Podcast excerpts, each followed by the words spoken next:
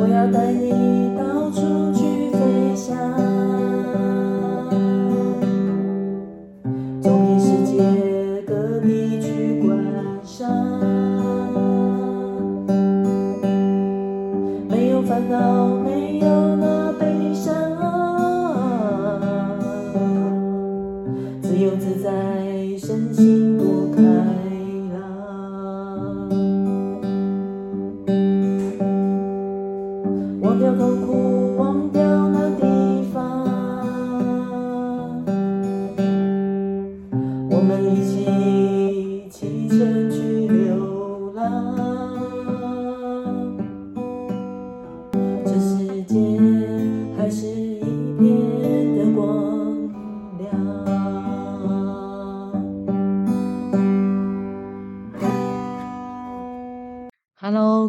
双子不做的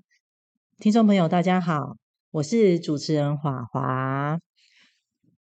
今天是我自己来跟大家分享的一集，久久会打开麦克风跟镜头，跟大家做自己一个人的 podcast，其实是一个挑战自己最好的方式。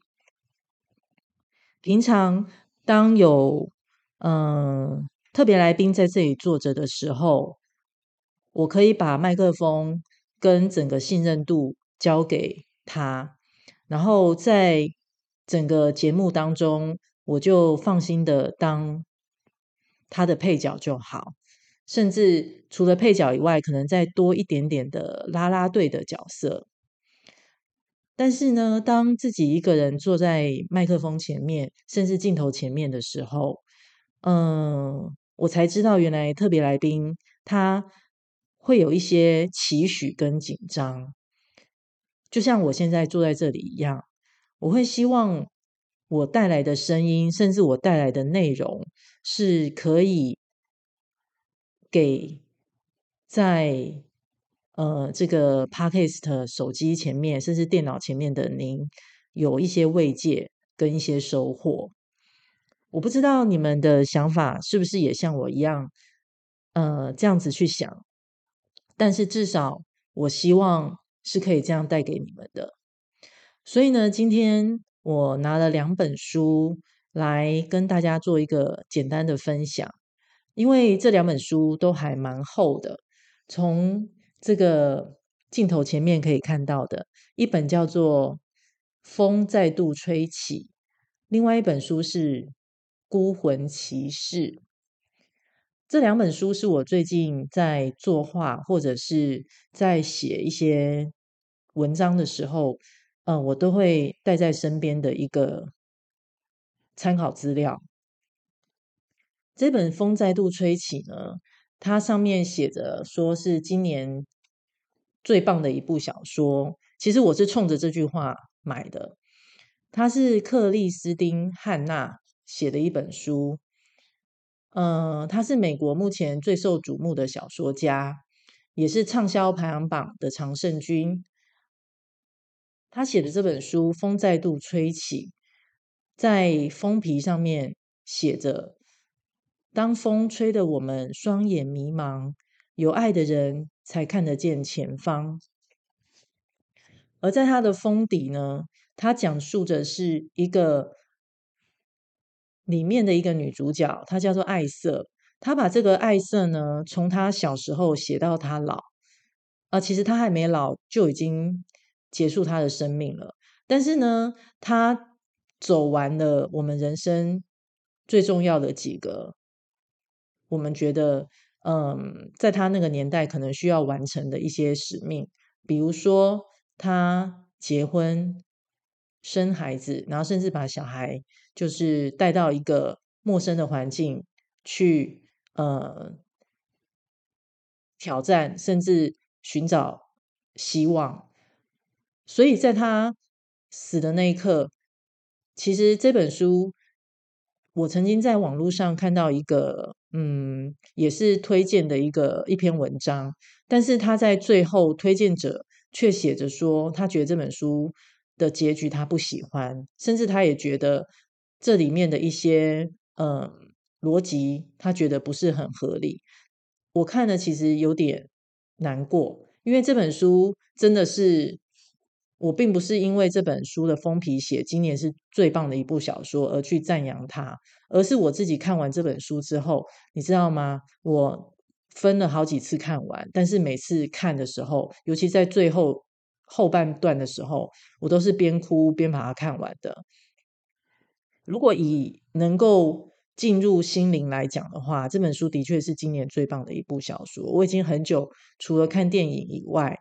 很少会在看书的时候如此的感到感动。所以他的文字跟他的翻译者是非常嗯用心在做这本书的翻译的。因为其实像这种英翻中的小说，能够让人感到感动的话，那他的翻译者。的功力必须非常的强大，所以我非常的喜欢他的翻译者叫做颜香炉。然后，嗯，这本书风再度吹起，为什么我要分享这本书呢？因为刚刚讲到这个爱色女主角，她从小在家里面是不受父母疼爱的，因为她身体不好，然后甚至他的外表可能也受到他父母的一个不是理想型的一个对待跟嘲讽。然后，所以呢，他唯一能够陪伴他的就是只有书本。他每天在房间里面就是看很多书，然后甚至在当在那个年代呢，很多人都觉得，也就是一九大概三零一九三零年代的时候，很多人都觉得，呃，超过二十岁甚至二十五岁都还没有对象，没有走入婚姻，那表示大家觉得这个女孩子应该是注定要孤独终老。但是呢，在这个时候，这个爱色呢，她却突然就是逃离了这个家。她对这个家没有任何的眷恋，她想要到远方去念书，但是被她的父母给回绝。那她有一天晚上，她用她自己的方式打扮，但是也被她的父母嘲讽，甚至要她把衣服换下来，因为他剪了一个当下最流行的一个短发，他自己用剪刀把自己的头发长发给剪掉，然后甚至他也自己去。呃，用他最喜欢的红色做了一套衣服，然后但是也是被他的父母认为这个颜色跟这个头发都是会被嘲笑的。然后他逃离那个家的那个晚上，他认识了一个男孩子，那那个男孩子也就是他后来结婚的对象。然后他初尝了爱情的滋味，也明白了原来，呃，除了这个。他完全不用眷恋的家以外，他还有另外的一个可能性。然后，但是呢，在他那个当下，其实他是天真的，因为呢，就是因为这样子，在他突如其来发现自己怀孕的时候，就被父母逐出家门。那还好，他的这个呃，就是嗯、男孩子呢的家人是愿意照顾他跟。愿意接受他的，所以他有了一个新的家。但是原来的家，他本身的原生家庭是环境在当下是相对比较好的。那因此呢，他进入的这个呃，就是结婚的家庭是属于一个农家，也就是一个意大利人。但是他们也是在很呃，在他们上一代就是到这边来生活的时候，就是获得了一个土地，因此他们是属于农家，必须。靠这份土地去耕地，然后去呃获得他们的生活。但是呢，因为这样子，这是在美中的故事，就是美国的一个中部的故事。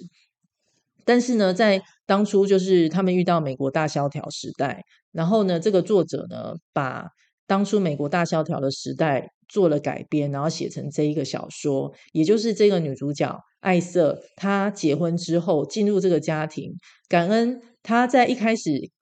跟着他的公公婆婆学习到感恩，然后也学习到原来土地是可以让他们一家人丰衣足食的。他也这样子迎接了他的第一个女儿。那但是呢，后来他们开始遇到了大旱灾，还有沙尘暴跟暴风，他们的生活开始出现了不好的一个转变。然后没有土地呢，没有办法耕种，因为旱灾甚至沙尘暴，他们就。在那边必须遇到狂风，他们就要躲起来，然后甚至连上学各方面都会遇到一些呃阻碍。然后就是因为这样子呢，他们的当地的人很多人开始一家一家的西行，就是到加州去找寻另外的希望。但是呢，爱瑟他认为他跟着他的这个所谓的公，就是他先生的爸爸妈妈，他希望死守在这边，但是跟他的先生产生了一个嗯不一样的想法。那因此呢，他的先生后来忍不住，就是已经没有办法在这边继续生活，以后就离开了他们，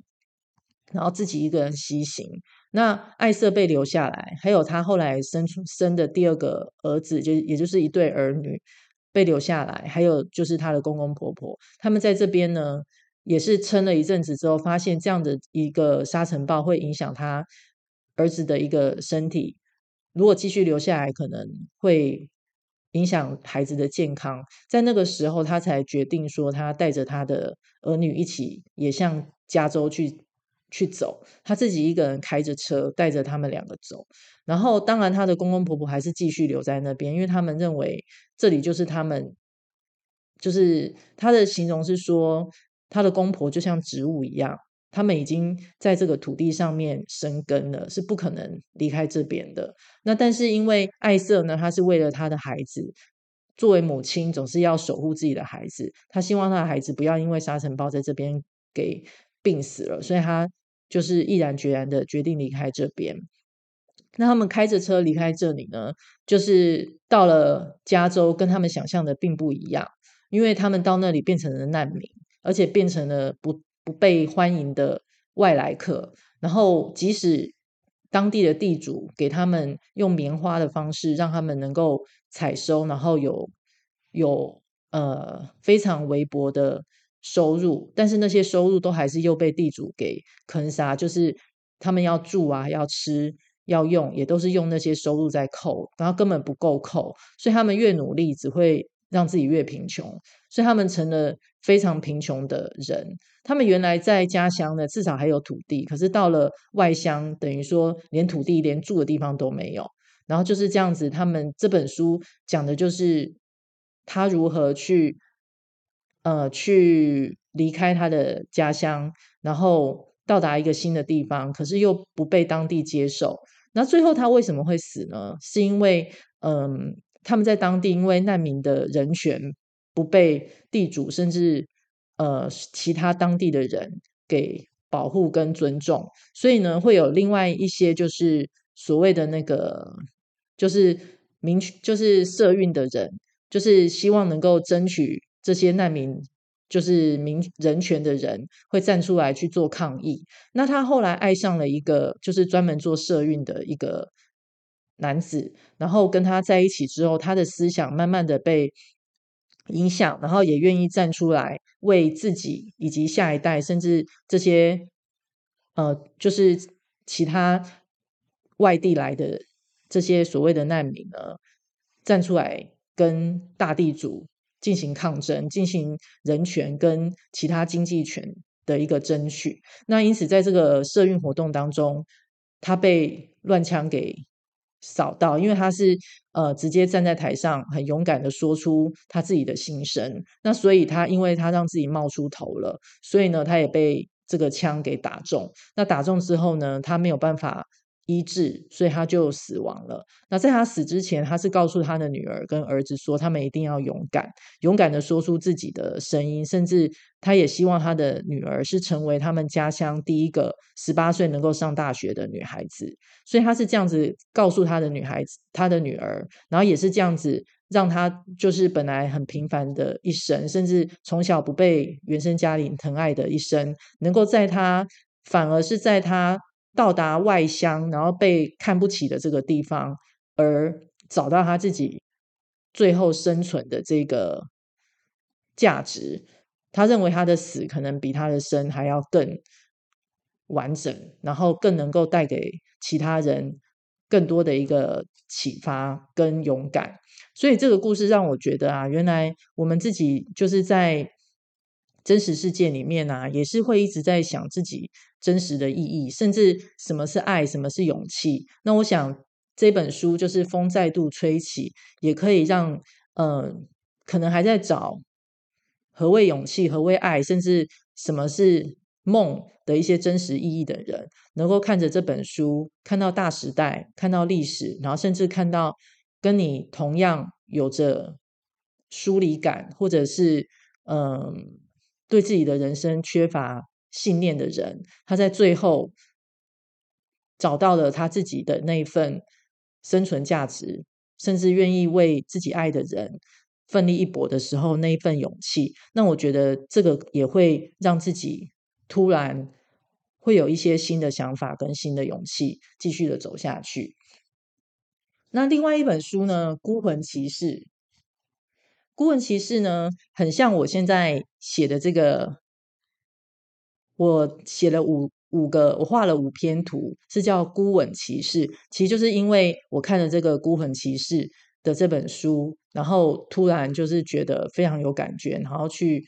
衍生的一个自己的作品。那其实原著是就是原来的一个。灵感点是来自于这个孤魂骑士，他是一个摇滚乐团的一个鼓手，尼尔佩尔特写的一本书。然后他自己本身呢，就是很享受哲学人生、享受孤独的一个重击。那他为什么要去享受这样这样子的一个疗愈之旅呢？是因为他其实遇到了非常就是让人觉得悲伤的事情，就是他的孩子死掉了，然后他的。老婆没有办法接受这样的事情，得了重度忧郁。然后在这样的过程当中，他觉得他用骑上他的重机，然后就是在美国这条他觉得最孤独的公路上面骑行，他去找到他自己，以及这段旅程能够陪伴他的一些让他疗愈的心灵。那我觉得这本书非常的美，因为它里面有一些他旅行的一个。摩托车旅行的照片，然后呢，然后也有很多他自己写下来的一些歌曲的心得，因为他很喜欢这个，他自己本身就是摇滚乐团的 Rush 的鼓手，所以呢，他在这一切不幸发生之前，本来就是一个名人，在乐界本来就很有名。然后呢，也是因为这个，呃，所以呢，他其实有很多。他喜欢的一些音乐的歌词，也在他这一路就是疗愈之旅的时候陪伴着他，然后让他能够，当他有愤恨、伤心、孤独、绝望的时候，他说他骑骑上摩托车，整个世界会先缩小，缩小到他需要的一切，然后在这个承载他自己的一个摩托车上，他就可以自足。接着呢，这个世界会再扩张。扩大到迎面而来的高速公路、风景、野生动物，他看到的是一个新的世界，而且他觉得重要的不是看，而是移动，在路上或行进中，这才是最重要的事情。嗯，他讲的这一块，其实我觉得有在找寻一个疗愈之旅的人，就会非常的。知道他讲的这一块啊是非常重要的，因为我们常常呢会在大自然面前呢去感受到自己的渺小，然后也会在这个渺小当中呢去重新看到这个世界，然后去感受到风景跟大自然给的一个宁静感。那这两本书呢，我今天在这里简单的分享，然后也跟大家就是。呃，预告就是说，我们明天还会有新的特别来宾。我们这一周会有呃一个新的就是单元，下一周开始。然后呢，而我呢也会在我自己觉得我想要跟大家聊一聊，或是分享一些事情的时候，自己一个人拿着这个最小台的麦克风来跟大家分享，就不会再用那个。大台的麦克风了，好不好？那今天呢，我们的这个分享就到这里。那刚刚我在开始